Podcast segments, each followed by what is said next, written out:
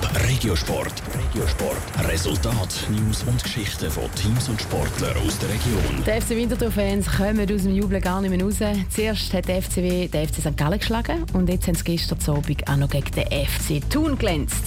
Der Winterthur läuft im Schweizer Cup. Was die Spieler und der Trainer zum Erfolg sagen, im Beitrag von Sandra Wittmer. Mitte September hat der FC Winterthur schon den Superligist St. Gallen vom Platz gefegt. Gestern Abend hat dann der FC Thun daran glauben. Der FCW hat Thuner mit 1 zu 0 geschlagen und ist jetzt im Cup-Viertelfinal. Die Freude nach dem Spiel ist beim einzigen Goalgetter vom Match, dem Davide Galla, riesig. Es war eine Explosion von Gefühl. Das macht einfach Spass da zu shooten bei diesem Club.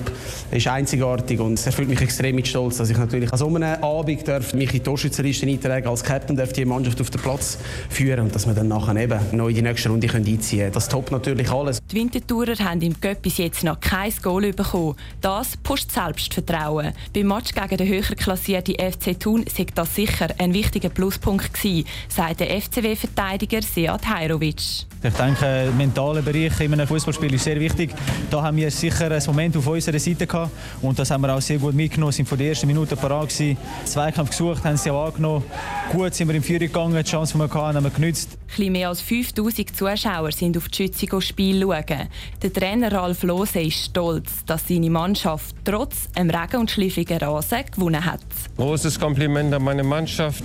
Sie hat mit großer Emotionalität gespielt, kampfstark, auch auf diesem Boden versucht, Fußball zu spielen. Für die Wintertourer geht es im März weiter. Gegen wer es im Viertelfinal spielen müssen, kommt heute Abend aus. Die Wahrscheinlichkeit ist gross, dass es wieder eine Super League-Mannschaft ist.